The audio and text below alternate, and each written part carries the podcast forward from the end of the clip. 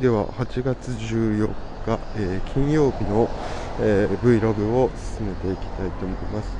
今日はですね、えーと、ちょっと日常のことというのを置いておいて、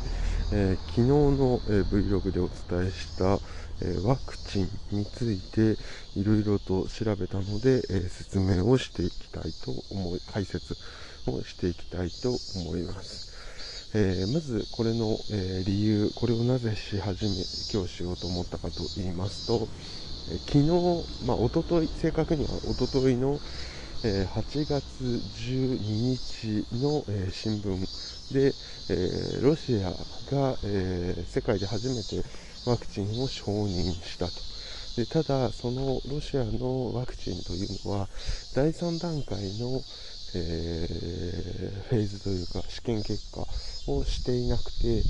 えー、他の欧米は第3段階を今している最中であったからロシアの,、えーと、そのワクチンというのが非常に早くできたというよりは最後のステップをショートカットして承認されたものである。でそれはどういう意味を持つかというと、えー、ロシアは、え、技術が発達してすぐにできたということではなくてえー、世界の中でのワクチンこのコロナワクチンができるっていうところの、えー、リードを取るためにその第3段階をステップをショートカットしたリスクを取ったということだよということを説明したんですけれどもじゃそれってまず第3段階って何やねんというところもあれはよく分かってなかったのでそこをまとめてみました。これはインターネットでですね、えーと、そのなんだっけな国公的な機関を、えーと、ちょっと名前忘れちゃったんだけれどもの、えーと、サイトから見ていたのでまあまあそんなに間違ってはいないでしょうと。いうところでいきます、えー、まずコロナを作るあ違うコロナじゃなくてワクチンを作るためには、えー、とどういった段階があるかと。いうところからいきます。まず第1段階、第2段階、第3段階っていうのをよく、テレビでは聞くんですけれどもその前にですねこれは何かと言いますと人に、え投与して、え結果を見るというのが第1、第2、第3段階です。当然薬が初めてできた時にいきなり人に使うことはできませんのでまずは非臨床試験臨床っていうのがまあ人に治験とかでよく使う聞くと思うんです新しくそう人に投与して聞くっていうかを見るっていうのが臨床とか言ったりするみたいなんですけど非臨床試験これはよくテレビで見るそのモルモットだとか猿だとか人間以外の動物にその薬を投与して安全性だとか有効性を見るという試験。で本来的にはこの非臨床試験の前に基礎研究みたいなものがあってこういうのが効くんじゃないかって、まあ、薬を作るっていう段階がまず初めにあってその次に、動物以外に投与して、えー、安全性や健康性を見ると。これがまず初め非臨床人以外でやると。いうところがあると。で次に、え、P1、P2、P3 というのが1段階、2段階、3段階というところらしいんですがまず P1 これが何かというと人に使用しても安全かを検査すると。もう本当に薬って面白くてサイトを見ているとどっちかっていうと、えっと、副作用だとかをすごく見ると。だからそのその薬で治せるかっていうところも見るんですけれどもそれと同じぐらいその薬を使っても安全かということを見ているというのがすごい印象的でしたでその安全性を見るってなるといろんな人だとか投与量を見ないと、えー、と薬との何て言うんですか他の薬とみたいなところを見るからだから時間がかかるんだというのがすごく腑に落ちました。ごめんなさいちょっと出たんです、えーと、P1 っていうのは、えーと、薬の安全性を見ると。次、えー、P2 次に P2 これが少数の人に対して、えーと、投与すると。でそれで、えーと、薬の有効性だとか、えーと、投与してないグループとしてるグループで薬がどれだけ効くのか本当に効果があるのかを見る。っていうのが P2 でそして P3 っていうのがもう本当により多くの人大規模な人に対して、えー、効果を確認すると。だから、えーと、軍が偏ってたことによって、えー、P2 では効果があったんだけど P3 では効果がないみたいなことがあるかもしれないのでっていう3段階。だから順番というと、えー、基礎研究非臨床試験動物を使った非臨床試験。P1、P2、P3 安全かどうかを調べる P1、少数の人に、有効性安全性を確認する P2 で多くの人に安全性を確認するあ有効性 P3 というその段階になるということでした。で、えっと、ここからはちょっとまた別のサイトになってしまうので、え、ワイヤードだったかな。ちょっとあの本当にそれも他の記事論文だとかの引用を引用してるみたいな感じだったのでちょっと正確性は一気に落ちると思うんですけれども、え、通常どのぐらいでワクチンができるかというと、えー、今そのサイト曰く今までのワクチンで、えー、一番早くできたのは、えー、なんかちょっとまあ流行性耳下腺炎ちょっとよくわかんないですけど自家炎自家腺炎っていうんですかね。でそれがですね4年かかったと。でこの4年っていうのも、えー、ワクチン業界でいうとめちゃくちゃ早い通常は10年とか15年で作られる。というのが一般的なようです。じゃそうするとこのコロナって1年とか2年でワクチンができるかもしれない。今第3段階まで行ってますから。これなんでなのというとまずは、まあ、世界中の国とか企業が全力を挙げているっていうのが一番大きいと思います。え通常の場合っていうのはその、ね、開発できたらいいなとまでは言わないですけど全チームが会社の全チーム国の全チームがそれに、え、向かうってことはほぼないと思うんですけど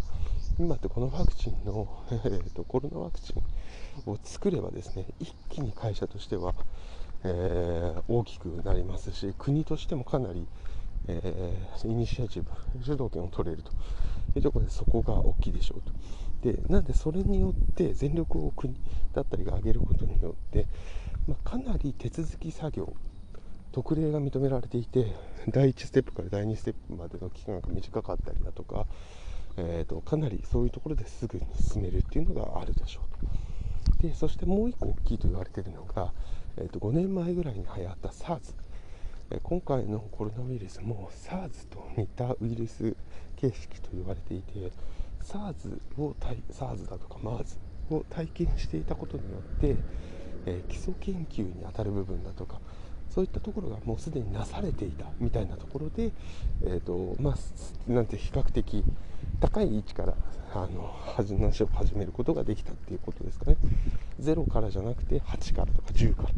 えーとスタートすることができたっていうので速くなるんじゃないかと言われています。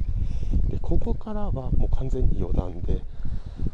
えー、あそうなんだと思った。というか、まあ、あの1回前もですね新聞か何かで読んであなるほどなるほどと思ったんですけれども、えー、すっかり忘れてしまっていたんですけれどもそのワクチンと治療薬っていうの何がどう違うのと,、えーと、よくテレビだとレジレ,、えー、レムデジビル。レムデジビルだとか、えーとアビガンっていうのが効くじゃないかと。か。言われていて、アビガンを無償提供したことによって、えっと、中央アジアから、えっと、シャイを日本政府が言われたとかあるんですけども治療薬とワクチンって何が違うかっていうとそもそも治療薬っていうのは、なった人を治す重症化させない薬ですと。なので倒す薬ですよねウイルスを。だから風邪に対して治療薬っていうのはパブロンだとかルルみたいなものでルルなのかな。なった時に早く治すもの。で一方ワクチンっていうのはその病気にかからないようにするもの。例えばインフルエンザワクチンだとか、えー、と風疹だとか予防接種みたいなものですよね。あれは何かっていうと、えー、流行ってしまうと非常に死傷者とかも出てしまうし強い病気なので事前にもう抗体を体に持とうというためのワクチン。で今作ってるのはワクチンなんですよ。治療薬じゃなくて、うん、なんでそこは1個大きいかなと今やってるのはみんながかからなくなるためのワクチンを作ろうとしているから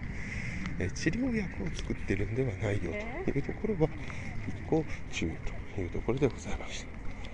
で最後に、えーと、じゃあワクチンがこれ例えば、えーと、今年の秋だとか冬だとか来年にできた時にじゃあそれでコロナが一切の終わるのかというとそうではないと思います、えー、なぜかと言いますとまず、えー、ワクチンができたからといって、えー、その一切えーと、ワクチンができたからといって、えーと、必要な人が必要なタイミングで、えー、ワクチンを、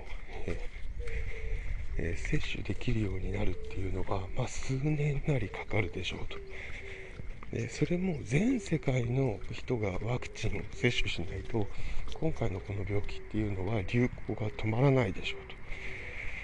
え例えば日本国民の半数がワクチンを接種しましたって言っても、え日本に来る外国人の多くがそのワクチンを接種していなければ日本での流行っていうのは元に戻った時に収まらないわけなのでそういう意味ではその全世界の多くの人がワクチンを接種するっていうのには時間がかかるでしょう。っていうところ。でもう一個がそのワクチンを打っもですねその抗体が半永久的に体の中にできるわけではないというところ。例えば2年とかで抗体がなくなってしまう。というところで、まあ、継続的に打たないといけないっていうのになるとまあまあまあそれってどうですかっていう話が出てくると思います。ただ一方で、えーと、ワクチンができることによって、まあ、圧倒的にですね、えーと、国だとかは、え経済活動優先に舵を切れるようになると思います。ワクチンを、えーと、多くの人が接種して、えーと、例えば月に、えー、かかる人の人数が今まで1万人1日にかかっていたとしたらそれが100人になるということができればですね、まあ、経済活動を制限する、えー、理由はないでしょうと、まあ、そういった形になるのでとあとはまあその目安ですよね。そのワクチンがあるからもうこの病気っていうのは、かかかかるしかかっても大丈夫なんだという目安ができるというのがあればですね未知の病気っていう多分そこがすごく、え、怖かったところが治るので、まあ、一気に進むんじゃないかなと思っています。あれかな？なんだっけ？この前にちょっと嘘だったら申し訳ないですけどもファイザーかなんかも、え第3段階でいい感じみたいな、えー、なんかが出たと。で、まあ、ロシアがね、イニシアチブのために、えーと、承認をしたというのを言いましたけれども、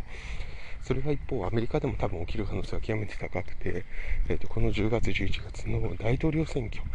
を考えたときに、ワクチンができているかできていないかで、トランプ大統領のその当選確率で大きく変わってくると思うんですね。なので、その前に、9月だとか10月の頭に、ワクチンができたっていうのをぶち上げて経済が一気に好転するとでその好転している中で選挙に突入するっていうのはトランプ大統領としてもやりたい絵なんじゃないかなと